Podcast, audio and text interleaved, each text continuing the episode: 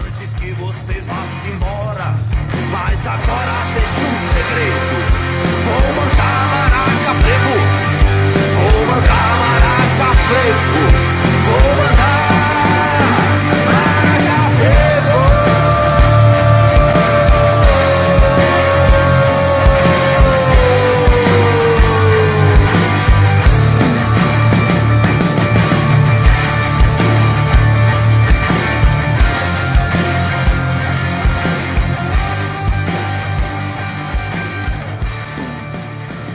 No ar o Osasco Comunas, o podcast revolucionário da região oeste metropolitana de São Paulo. Então, aos camaradas que nos escutam, sejam de Osasco, mas também de Cotia, de Carapicuíba, de Barueri, de Embu das Artes, de onde mais? Deixa eu ver. De Taboão da Serra, conhecida carinhosamente como Taboão das Trevas, e também as outras cidades ao redor.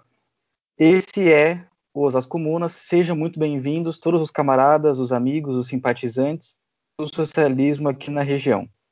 Meu nome é Felipe, eu vou já começar me apresentando para aproveitar que eu já estou falando. Eu sou militante do Partido Comunista Brasileiro, da célula Clara Zetkin, aqui em Osasco. Sou historiador e estudo é, o sindicalismo no Brasil e especialmente aqui na região de Osasco e nas cidades em torno. É, eu não estou sozinho nesse podcast, é um podcast feito pela célula Clara Zetkin, pelo Partido Comunista Brasileiro aqui em Osasco. E estão comigo a camarada Raquel e os camaradas Zé Henrique e Tiago. Raquel, quer se apresentar primeiro? É, olá, pessoal, tudo bem? É, eu sou a Raquel, eu tenho 22 anos, eu sou graduada em Direito, vegetariana, sou militante do Partido Comunista, também militante feminista classista, e nas horas vagas eu me dedico a desenhar, a, a literatura, e é isso. Muito bem. Zé? Salve ouvintes, espectadores dos As Comunas, que é o Zé Henrique, tenho 29 anos, sou militante do Partido Comunista Brasileiro em Osasco, sou engenheiro, sou pesquisador, né? Proletário intelectual do Estado, é, sou músico também, aos fins de semana, né? Toco na noite de Osasco. É, atuo pelo movimento por uma universidade popular e sou São Paulino. É, ninguém é perfeito, né? Camarada Tiago, sua vez. Salve pessoal, tudo bem? Então, meu nome é Tiago, todos me conhecem por Tiago Sene, né? Porque tem muitos Tiagos por aí. Sou professor da rede pública, né, de São Paulo.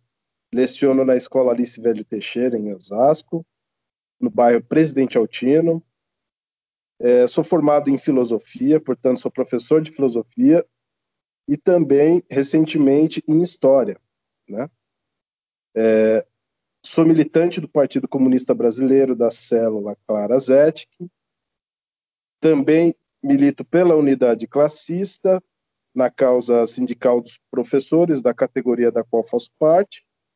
E também, futuramente, pretendo lançar aí uma pesquisa sobre a questão do capitalismo dependente na América Latina e no Brasil em especial e da questão colonial. Então, sejam bem-vindos. Espero que vocês gostem aí do nosso material. E a gente vai lançar daqui para frente vários temas interessantes aí para os camaradas, os simpatizantes das ideias socialistas de Marx, de Lenin. E é isso, pessoal. Sejam bem-vindos. Bom, pois bem, todos devidamente apresentados. É... Esse episódio, é, sejam bem-vindos não apenas ao podcast, a esse episódio, mas a todo o podcast, né? Porque estamos começando agora, esse é o primeiro episódio, a introdução da região aos as comunas, e a gente preparou esse primeiro episódio para falar sobre o socialismo, para desmentir alguns mitos sobre o socialismo e também para dizer o que que isso tem a ver com Osasco, com a nossa região, com o Brasil e quais são as nossas bandeiras e a nossa luta pela classe trabalhadora, da qual nós, quatro, fazemos parte. Mas também é interessante dizer que, para isso, nós temos aqui também um quinto convidado, que infelizmente não pôde estar aqui presentemente com a gente, mas que gravou a sua parte e que nós vamos editar aqui, colocar no podcast, que é o camarada Fabrício.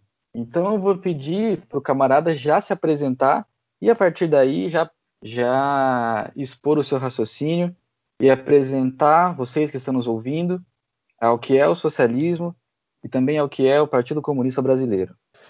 Bom, meu nome é Fabrício,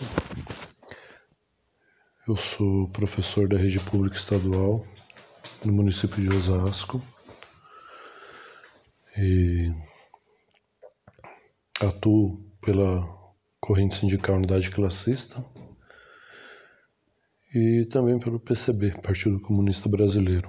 Em síntese, é, o socialismo ele é uma referência política da classe trabalhadora e traz como proposta a emancipação dessa classe. E o objetivo principal é romper com esse modo de produção capitalista que submete os trabalhadores aos interesses privados é, da burguesia. Mas o PCB é fundado em 1922, né, em 22 de março de 1922. E é um momento de bastante conturbação no Brasil, né, de um momento de de problemas políticos né, que o país vivia, mesmo porque a gente não, não rompe, né, não há uma ruptura em que a gente institui um Estado burguês no Brasil. Né? A gente sempre naquela lógica é, dependente e de exportação. Né? Então a gente sempre serve como um setor fundamental para a economia nacional, para a economia mundial, mas sempre como um setor subserviente aos interesses capitalistas maiores, o internacional. E o PCB ele se forja nessa luta dos operários, dos camponeses, né? como por exemplo o BOC, que era o Bloco Operário Camponês, que foi quem lançou o primeiro candidato, a primeira chapa candidata à presidência no Brasil, representada por um operário marmorista e negro, né? Então essa coisa de o primeiro candidato operário, o primeiro candidato operário negro foi lá em 1929, né? que foi escolhido pelo BOC, pelo Bloco Operário Camponês, para que fosse o representante no pleito eleitoral dos interesses da classe trabalhadora. Foi Minervino de Oliveira, junto com Otávio Brandão. Em, 19, em 1922, o partido é fundado, né? E desde então o partido começa a construir uma proposta de, de uma proposta para a classe trabalhadora do Brasil. Né? obviamente com diversas influências no mundo inteiro. Passa por diversas ditaduras, né, principalmente a do Estado Novo, de Getúlio Vargas, em que a gente pode dizer que o único período de legalidade foi durante a Constituinte de 46, né, mas que em 47, com a deposição de Getúlio e a ascensão do Dutra, o partido retorna à ilegalidade né? E assim foi até a década de 90 praticamente. Né? Mas o Partido Comunista Brasileiro ele é a origem né, da participação política e pública do, da classe trabalhadora na vida política do país. Durante a Constituinte de 46, com uma bancada extraordinária composta por diversos lutadores como Luiz Carlos Prestes, é, Carlos Marighella, Jorge Amado, é, Gregório Bezerra, enfim, tantos outros militantes do campo popular, médicos, intelectuais, etc., é, sugeriram né, para a a Constituinte de 46, coisas que até hoje são têm validades até hoje. Né? Muitas coisas ainda perduram e muitas delas são propostas por partido. Né? A campanha O Petróleo é Nosso, o, o apoio né, a Getúlio no período da década de 50, o desenvolvimentismo, né?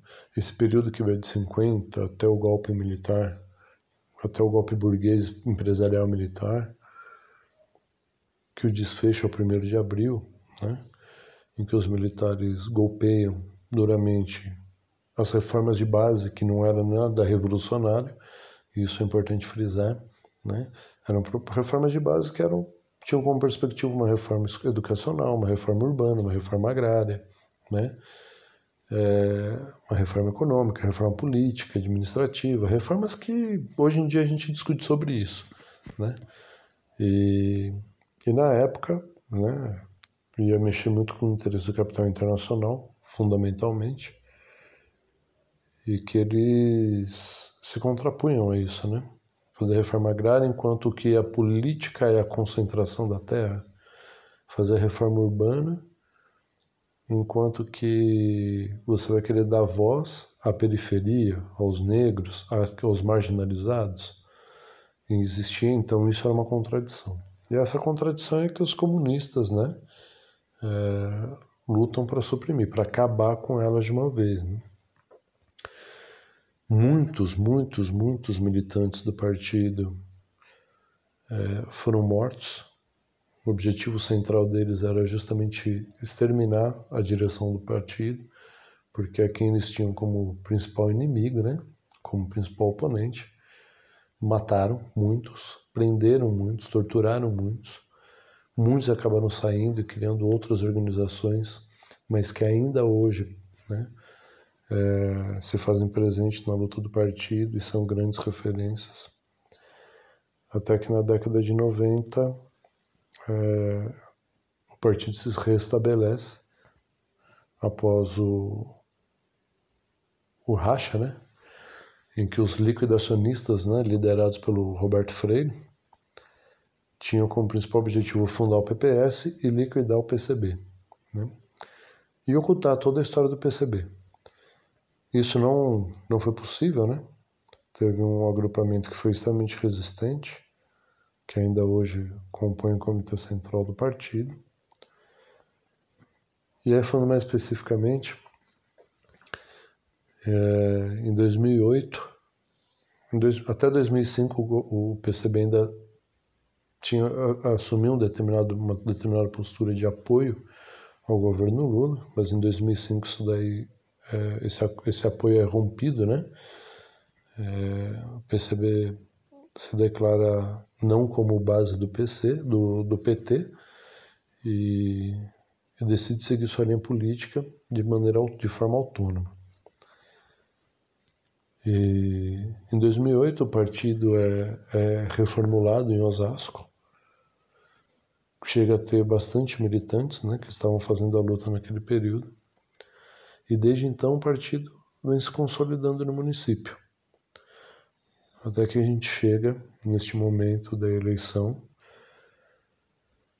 em que a gente lança a bancada do Poder Popular, que é encabeçada pelo camarada Zé Henrique e composta por mim, Fabrício, Marco César, a Fabi, para a gente se aproximar mais né? poder aprofundar essas discussões acerca da, do que significa a construção do poder popular e o que, que é, dentro da nossa concepção, né? aquilo que a gente tem para apresentar para a sociedade, para dialogar, para construir com a sociedade, o que a gente chama de revolução. Né? Então, a revolução para nós é, é organizar a classe trabalhadora, é a classe trabalhadora se organizar e ter como norte romper com essas relações de exploração que estão fundamentadas nas relações de produção capitalista.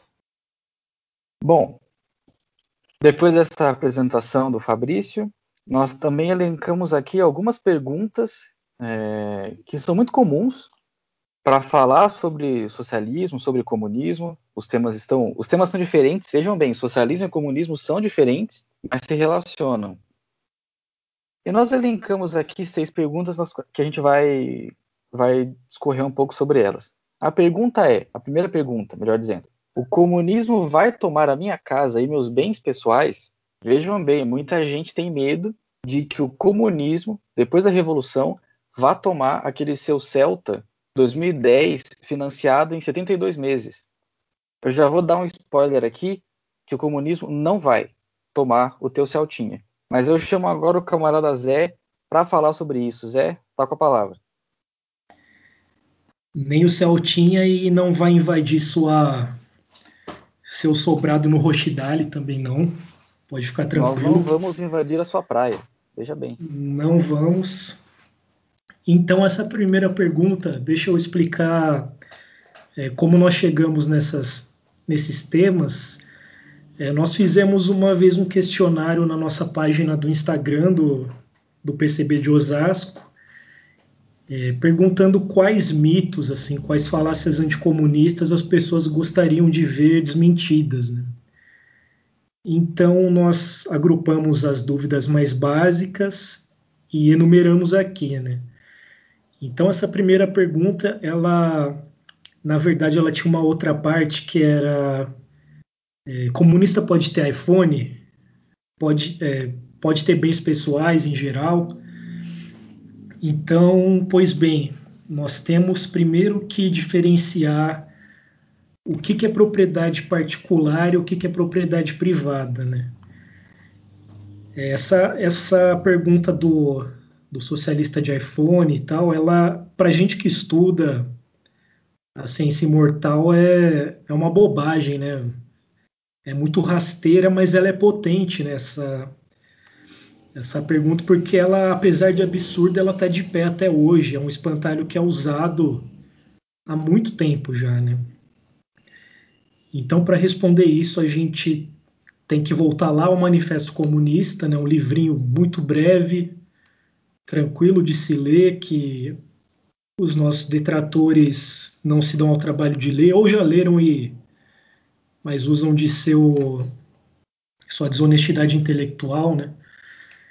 Então é um livro curto que no tempo de que daria para você assistir uns dois episódios da sua série favorita, você consegue ler.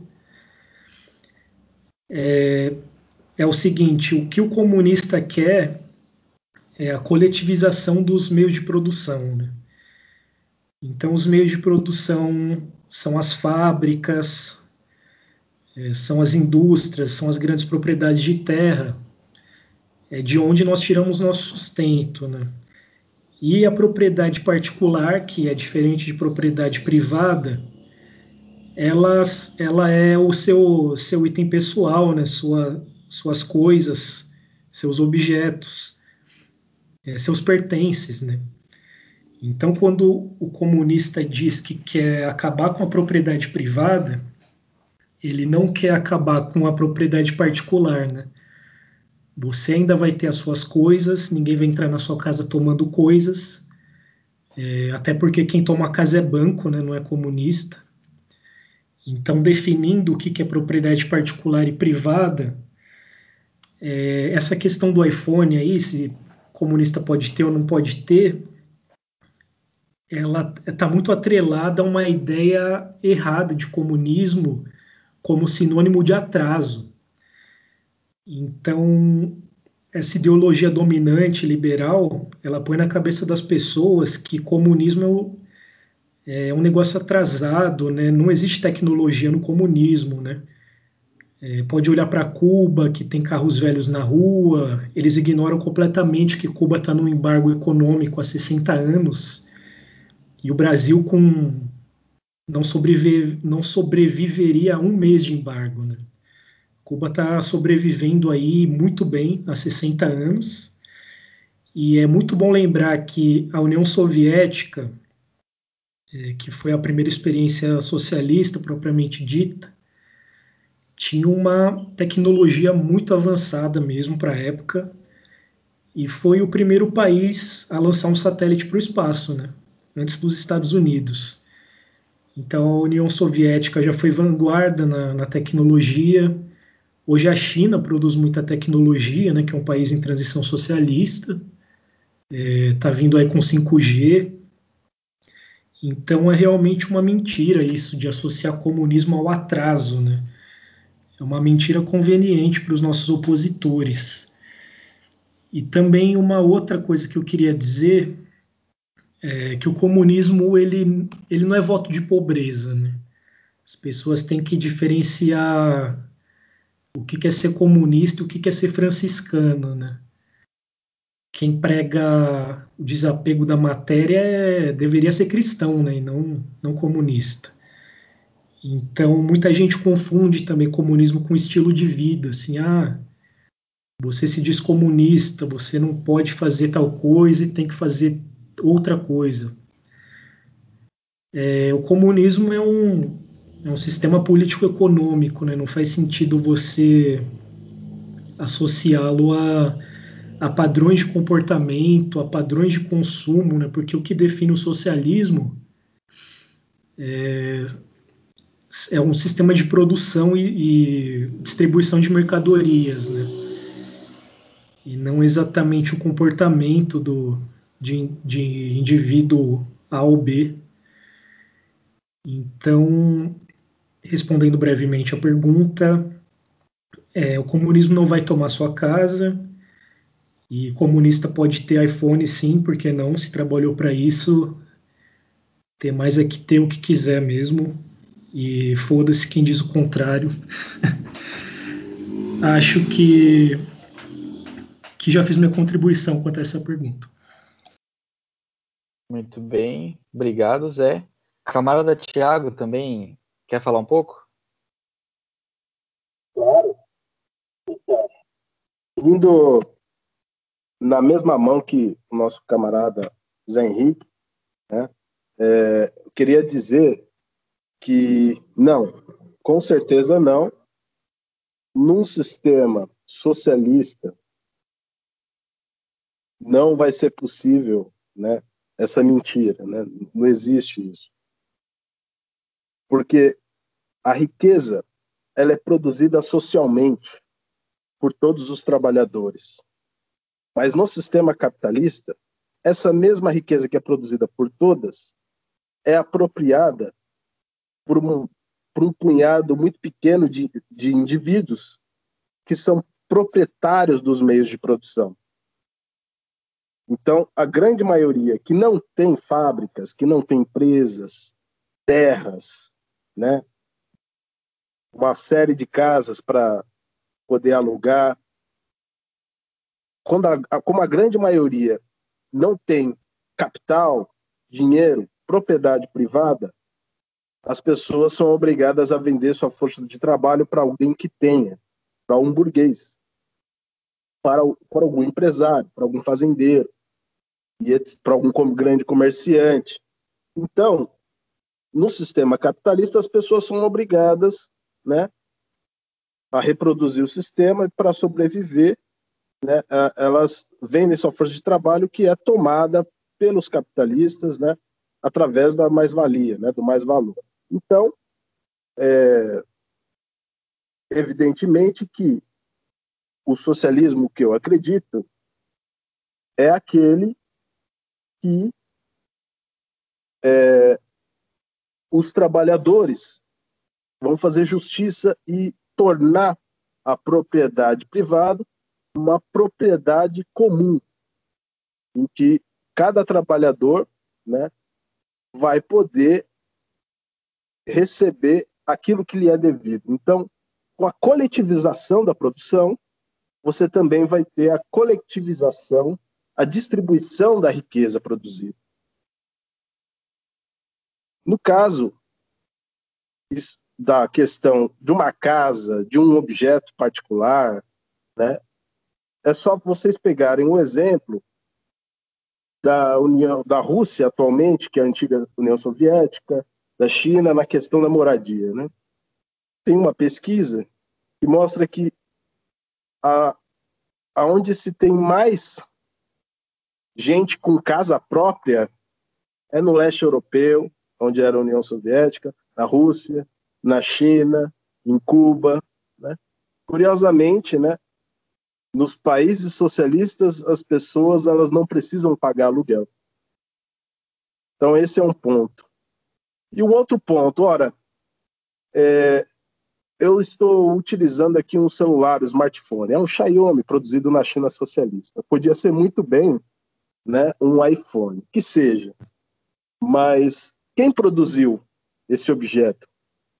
tem valor, né? Que tem utilidade. Foram os trabalhadores. Portanto, a eles pertencem as coisas. Né?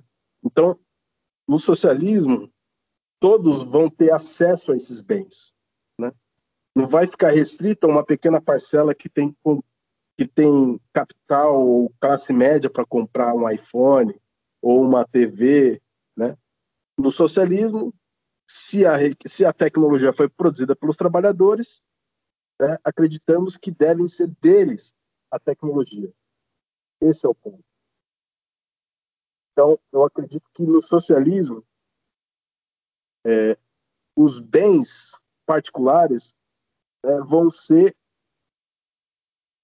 até mais é, é, é garantidos para toda a população. Né? Não vai ficar só restrito a uma classe, a uma pequena camada de pessoas, mas sim a toda a sociedade.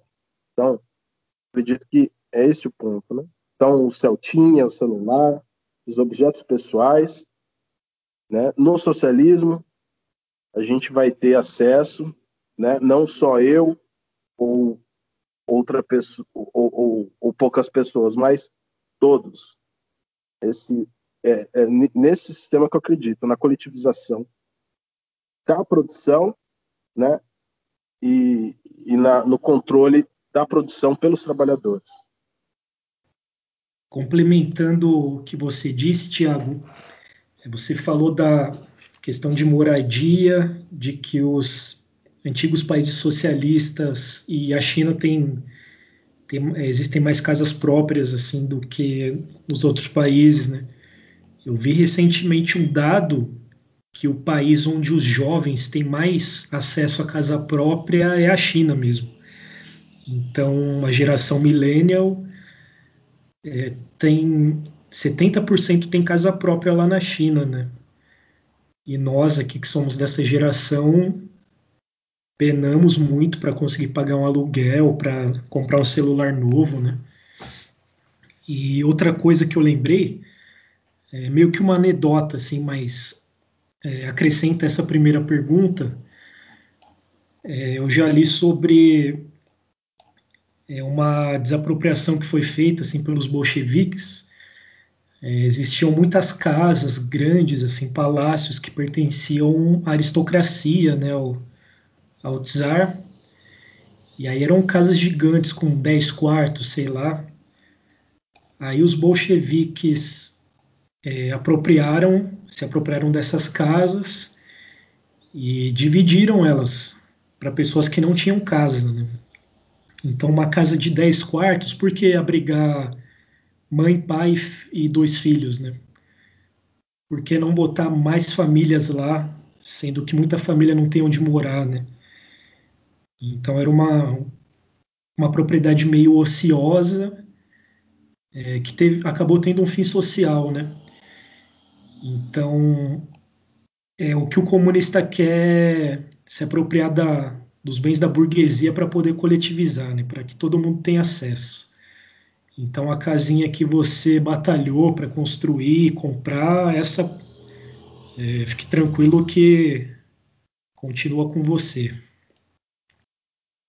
Bom, muito bem. Eu acho que a pergunta já foi bem, bem claramente explicada pelos camaradas. E é sempre bom lembrar, pegando o exemplo da nossa cidade vizinha de São Paulo, são Paulo é uma cidade que tem mais casas vazias do que pessoas sem casa. Então, vejam aí as contradições do capitalismo e os problemas que nós temos que enfrentar.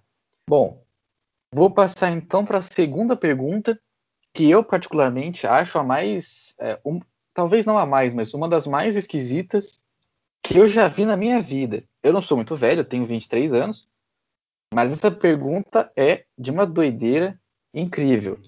Seguinte, em um país comunista, todos se vestem da mesma forma e fazem as mesmas atividades? Quer dizer, eles, eles, a pergunta, né, o pessoal pergunta muito se comunista é um palumpa. É... Zé, começa pra gente, por favor. Beleza, vou tentar responder essa pergunta. Então, eu queria retornar a uma obra muito antiga é, que é Utopia do Thomas Moros, ou Thomas More, né? Depende do, da tradução. Que é um clássico né, é do século XVI, que ele retrata uma sociedade ideal. Justamente se chama Utopia. Né? E lá em Utopia, é justamente desse jeito que a pessoa perguntou, né? As pessoas se vestem igual, praticam as mesmas atividades, é, tem os horários iguais. É, ou seja, no século XVI, o conceito de sociedade ideal era essa, uma sociedade do igual, uma sociedade da igualdade, que é, as pessoas têm roupas parecidas, mas não falta nada, né? As pessoas, todas as pessoas têm emprego, saúde, educação, moradia. Então, eu acho que por trás dessa pergunta existe uma ideia pequeno burguesa do que, que é liberdade, do que, que é individualidade, né? Porque, assim, se eu pudesse escolher entre poder ter 50 camisas, 20 pares de sapato e 30 calças, ou então ter três de cada e que todo mundo tivesse acesso a todos esses bens básicos e direitos que deveriam ser universais, eu escolheria a segunda opção. Não sei se todo mundo pensa igual, né? Pelo visto, não. Muita gente pensa diferente disso. Mas então eu acho isso, que as pessoas têm essa concepção equivocada do que é liberdade, do que é individualidade, né? Talvez a pessoa tenha pensado na, na Coreia Popular, né, para fazer essa pergunta, do, porque o retrato que a gente vê é de pessoas se trajando igual e andando em fila. Mas lá é um país, um país soberano, né? A gente tem que lembrar disso. Um país que o tio Sam não se atreve a jogar bomba ou entrar com, com tanque de guerra. E no nosso país aqui a gente é sabujo dos Estados Unidos. A gente tem a liberdade de se endividar, de trabalhar feito uma besta de carga poder comprar muitas roupas e se endividar loucamente. E não temos soberania, não temos direito a quase nada, sem desembolsar quase tudo que temos. Então, não sei se respondi a pergunta, mas é, não necessariamente as pessoas no país comunista elas têm sua liberdade, sim, cada um. Elas não devem fazer as mesmas coisas, né? O, o ideal de sociedade de hoje é diferente do ideal do século XVI, do Thomas More, né? Então, você pode pegar qualquer exemplo de experiência socialista, você vai ver que cada pessoa tem sua história e seus costumes. E as coisas não são homogêneas no, no comunismo, não. Né? Então, espero que eu tenha elucidado de algum jeito essa pergunta. Foi ótimo, Zé. Foi bom demais. Raquel, camarada, por favor, nos dê o ar da sua graça agora. É, eu acho que essa pergunta ela vai meio que no sentido, né, de que na Coreia do Norte, né, Coreia Popular, tem aquele, é, você, tem aquele dia que você não pode sorrir, ou que você tem que ter o mesmo corte de cabelo do que de um. E não é bem assim, sabemos que não, não é assim que funciona. E acho que ela, essa pergunta ela também parte de uma concepção bem liberal, pequeno burguesa, como o Zé falou, né? E acho que ela tira também de contexto que as, no, no, numa sociedade comunista, o que, que se ambiciona é que as pessoas tenham é, as mesmas condições de seu desenvolvimento, né? Então, a partir dessas condições de desenvolvimento, vamos poder efetuar nossas individualidades, né? Então, assim seríamos livres de verdade, onde poderíamos é, fazer escolhas que, de fato, é, são de acordo com o que somos, porque desenvolvemos aquelas habilidades. Então, não é sobre fazer tudo, tudo igual, mas sim de ter condições para isso. Acho que é isso. Muito bem, camarada, obrigado.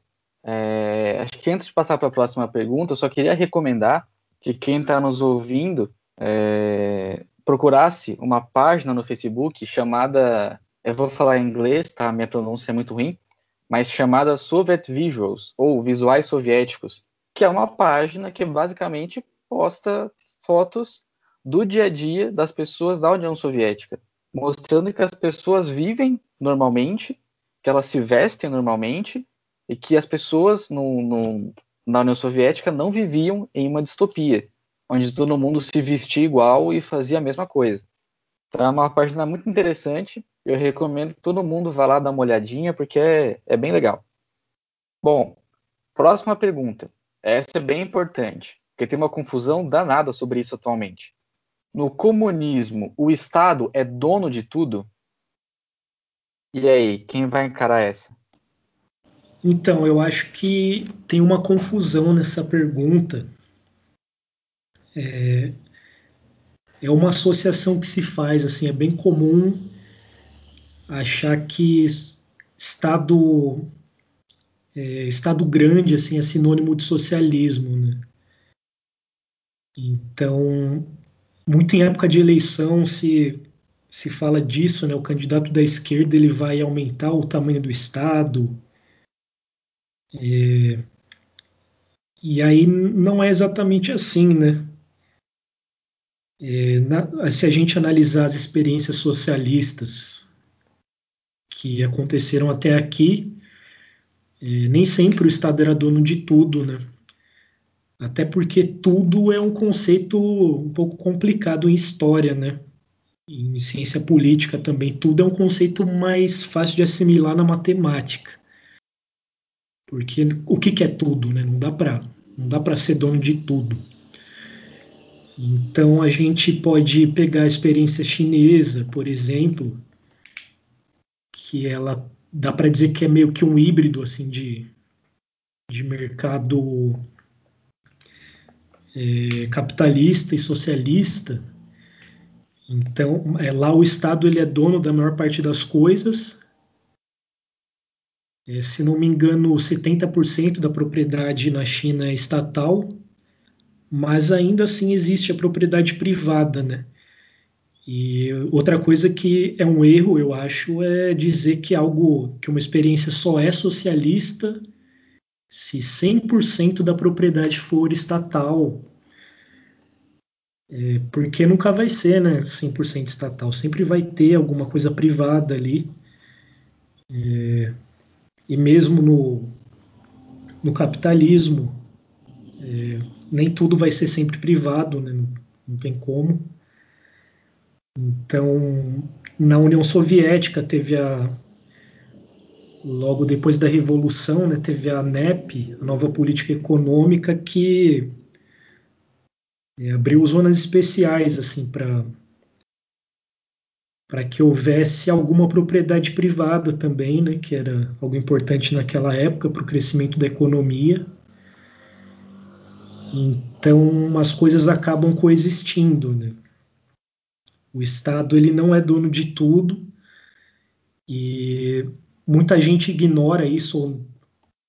É, não sei se se conhece ou se faz que não conhece, mas o comunismo ele tem como objetivo a supressão do Estado. Né? É, o socialismo é uma etapa intermediária onde a classe trabalhadora toma o poder, é, toma conta do Estado, e o comunismo ele acontece depois, com o Estado, quando o Estado já não, precisa, não é mais necessário, ele vai se definhando. Então, nosso objetivo não é ter uma máquina de Estado gigantesca e poderosa. Nosso objetivo final é não haver Estado mais, né? Porque enquanto houver Estado, vai haver classe social. É, recomendo a leitura aí de Estado e Revolução, do Lenin, né? Para quem está se iniciando na, no estudo da ciência imortal, por favor, leia esse livro, é excelente. Então, o Estado não é dono de tudo no, comun... no socialismo, que dirá no comunismo. Né? No comunismo não tem Estado. No socialismo, ele não é dono de tudo. Então, é, espero que eu tenha dado alguma luz aí. Muito bem. É, camarada Tiago, sua vez. Pois é, então, meus amigos, essa pergunta, muitas vezes ela se coloca no calor de uma discussão e nem sempre, né, é, a intenção do interlocutor é, é, das mais honestas, né? Muitas vezes é para simplesmente desviar o, o, debate e tudo mais. Mas é, é uma pergunta que a gente precisa encarar e responder. Então, o Estado, basicamente, né, socialista, ele tem como principal é, função a centralização e a planificação da economia. Que significa que, se no capitalismo né, é, as empresas, os burgueses entre si, né, disputam e concorrem em, em buscando sempre o lucro e o aumento desse lucro em detrimento das outras organizações, enfim, é uma guerra constante. Já num sistema socialista, você tem uma, um plano geral em que todos os trabalhadores, né, e todas as organizações dos trabalhadores, todas as cooperativas, elas tendem para desenvolver a tecnologia, desenvolver a produção, racionalizar a produção. Então, é, é interessante quando a gente fala de ciência e tecnologia, né? É, quando a gente fala de produção científica, se a gente for parar para ver, é, a ciência e tecnologia, até mesmo nos países mais bem desenvolvidos do capitalismo, investem e planejam pesadamente a, a ciência, a tecnologia, né? E, e, e as, muitas empresas não têm condições de arcar com risco de investir numa pesquisa de longo prazo, né, como o desenvolvimento de uma vacina. Né?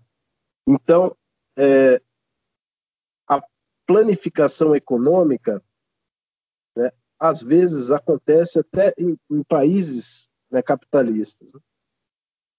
O que os socialistas acreditam é que deve-se ampliar essa, esse planejamento econômico para que a produção ela tenha uma racionalidade, ela tenha um sentido, que é o sentido de atender às necessidades humanas, desenvolvendo racionalmente a ciência, a tecnologia, a indústria, né, a distribuição da, dessa riqueza, né, é, né, a circulação dessa riqueza, enfim. Os socialistas, de modo geral, acreditam que é necessário controlar fortemente a produção da riqueza. Esse é o ponto. E ao passo que também, né, é, já os capitalistas, é, com, né, é, como o capitalismo atualmente está numa fase superior, como diria Lênin, uma fase imperialista, os grandes monopólios, os grandes oligopólios, né, é que dominam o mercado, têm faturamento maior do que porque vários países inteiros, né, até maior do que os PIBs, por exemplo, da General Motors, é, é, ela já vale mais do que muitos países. O, o PIB da né, o, o, faturamento da Amazon já vale mais do que né, a, a, América quase a América Latina inteira. Então, a gente está numa fase capitalista em que os monopólios estão concentrando cada vez mais riqueza, né? É, e evidentemente que esses monopólios eles servem ao interesse, né, de certos grupos e no caso da maior parte dos monopólios do mundo, né, a gente ele parte lá do, do, do centro do capitalismo que é nos Estados Unidos. Então essa ideia de livre mercado é, é uma falsidade, né? é, é uma uma brincadeira de mau gosto. Não existe livre mercado onde você tem né, toda a riqueza controlada por grandes trustes, oligopólios, né, que dominam a produção, né, concentram a riqueza, né, explora a mão de obra do trabalhador né, é, e torna a economia um caos, em que O lucro fala mais alto do que as necessidades humanas. Se a gente for parar para pensar, por exemplo, as vacinas contra o coronavírus já foram todas praticamente indústrias inteiras foram compradas, como a Pfizer, pelos Estados Unidos, né? Enquanto nós que somos de um capitalismo dependente, vamos ter que aguardar, né? É, mais tempo, né? Enfim, é uma economia caótica em que, em que o interesse, né? E, e o dinheiro do mais forte equivale, né? e normalmente de poucos, né? Então, esse é, é um ponto importante. Por isso que é necessário racionalizar a produção, né, que é só assim a gente acaba com, com a concentração de riqueza, a gente produz ciência e tecnologia para todos. Né?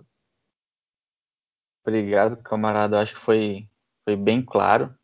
E a gente precisa ter realmente essa noção de que, de que o Estado, sendo de tudo no socialismo, é um espantalho que a própria oposição aos, socialistas, né, os próprios, a própria burguesia inventou esse espantalho e está lá batendo nele até agora.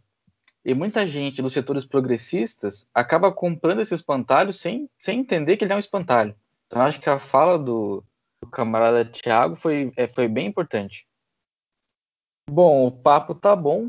E é justamente porque tá tão legal que a gente vai deixar essa sementinha plantada para o próximo episódio. Então, se vocês querem saber mais sobre o socialismo, sobre o comunismo, sobre o partidão em Osasco, sobre nós, de forma geral, continuem ligados, fiquem à espera do próximo episódio que vai sair, já está planejado, já estamos convidados. Eu vou dar aqui um spoiler para vocês, que a gente vai chamar a Simoni, que é candidata a prefeita de Osasco pelo PSOL, é uma grande companheira de luta e é isso. Não vou mais me alongar.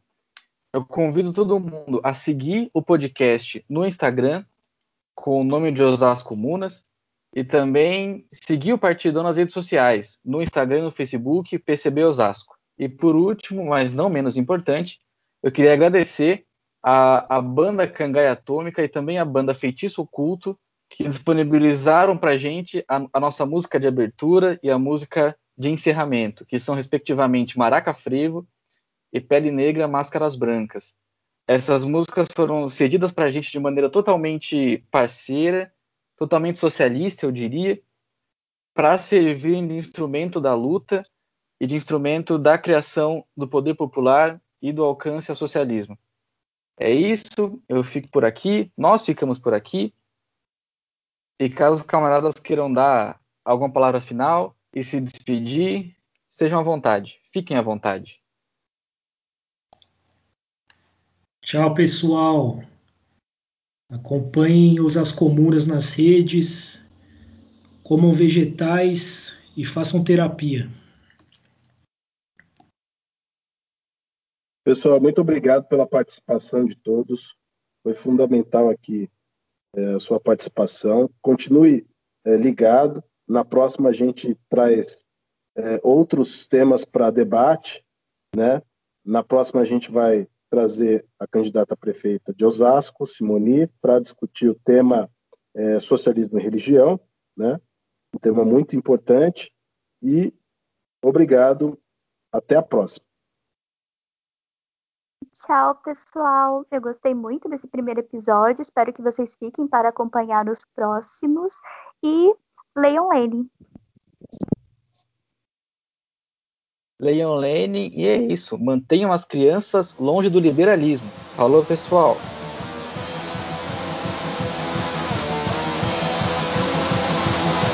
Pele negra, máscaras brancas. Pele negra, máscaras brancas. Pele negra, máscaras brancas. das brancas.